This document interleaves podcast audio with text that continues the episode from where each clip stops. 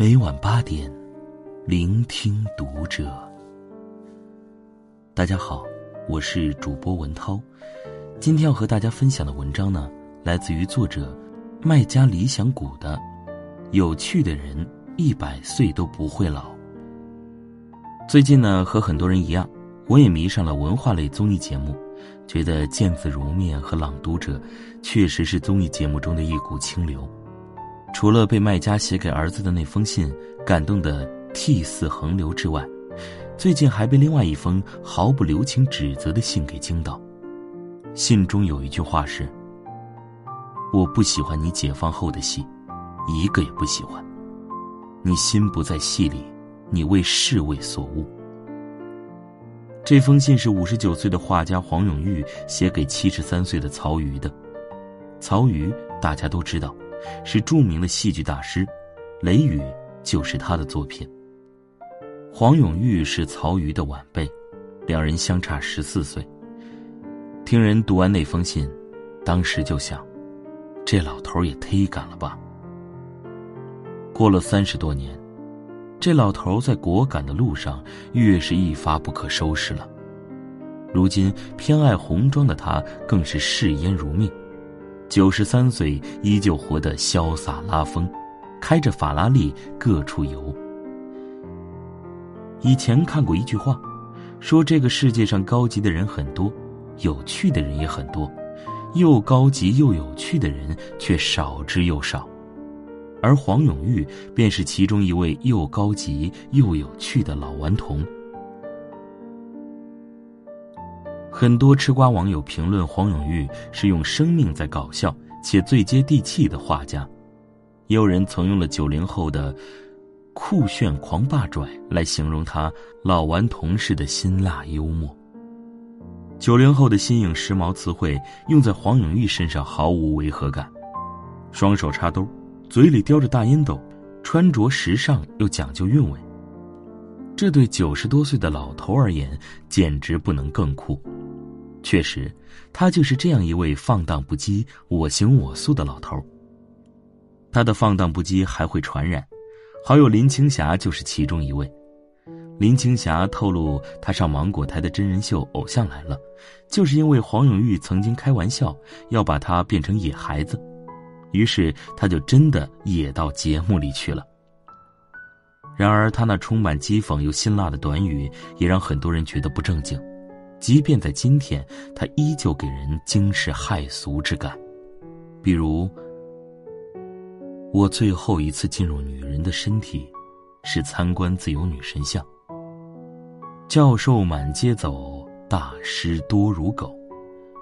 为什么要穿衣服？裸着最好。这些个性满满的言句，却被他用得恰如其分。去年十月份。这个直率随性的老头的一番言论，再次引起惊涛骇浪。人真不是个东西，这便是他的大胆言辞。动物比人好，是黄永玉画一百三十八篇动物寓言时的感慨。他不仅语出惊人，他笔下的画更是不走寻常路，寥寥几笔，干净利落，一针见血，精辟地把社会剥落得淋漓尽致。这样的大师，仿佛化界的一股泥石流。俯仰在他粗犷的线条间的，正是童稚、喜悦和奔放。著名记者萧乾是这般形容黄永玉的画的。世人都赞叹黄永玉为鬼才大师，因为他不仅在版画、国画、油画、漫画、雕塑方面造诣颇深。而且还是未出版过诗集，能获得诗刊年度一等奖的诗人和作家。对此，黄永玉并不为然。他说自己其实没有多大的天分，不过是个勤奋的老头罢了。和那些知名的学院派画家相比，黄永玉更多的是自学成才。十二岁，因为家里比较穷，只读了两年初中就辍学了，他只好外出打工漂泊。中学教员、瓷厂小工、战地服务团团员，各种行业他都尝试过。那时每天除了马不停蹄的打工，他还要挤出时间到图书馆看书，因为在图书馆他可以免费看书。有一次，因为黄永玉看书看得太痴迷了，被图书管理员锁在图书馆里，他却浑然不知。或许就是这股坚持不懈的劲儿，让年纪轻轻的黄永玉领会到了绘画上的造诣。打工两年后，他拿到了人生中第一笔绘画报酬。那时的他不过十四岁，而真正被人熟知成名，则是在十八年后。一九八零年，黄永玉设计了首版庚申年猴票，它是中国第一枚生肖邮票。当年面值仅八分钱的猴票，现在涨到约一百五十万。邮票上面就是他曾经养的小猴伊沃，他像小朋友一样盘腿而坐，睁着大大的眼睛，仿佛对世界充满了好奇。他深爱着小猴，曾说：“我想让全世界知道。”我死了的猴子有多可爱。后来他成名了，很多人便慕名而来。有记者问他，在他所有的绘画作品中，他对哪件作品最满意？他却语不惊人死不休。一只母鸡生了蛋，你问母鸡，它生下来的第一个蛋和第三个蛋好在哪里？母鸡会告诉你吗？也有人询问其作画秘诀，他则坦诚道：“也没什么好教的，艺术就是你心中的意境。”画出自己的个性，坚持自己的风格。在他的绘画之路上，他不仅坚持自己的风格，还无比勤奋。年仅七十，在意大利生活的他，每天至少工作十小时，烈日炎炎，他却依旧背着画箱四处写生。饿了渴了，就随处找个地方坐下，就着凉水啃几口面包。其中，他最爱画荷花，一共画了八千多张。还自号荷花八千。二零一零年，他的作品《蜀河图》竞拍价为六百八十三万。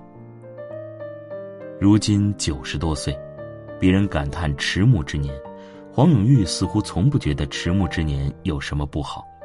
他甚至比年轻的时候更忙了，不仅要画画，还要写自传，还经常开着他的跑车四处兜风。所以。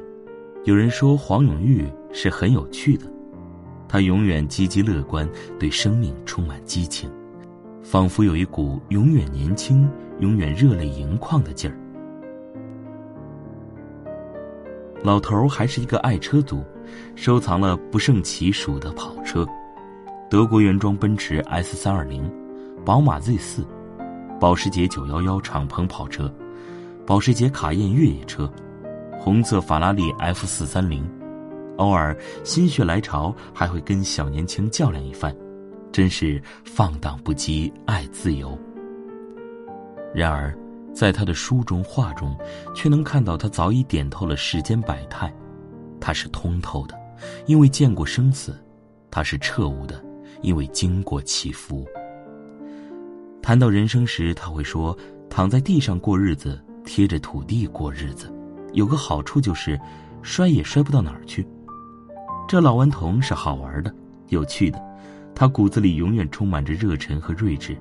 他历尽千帆，归来依旧像少年。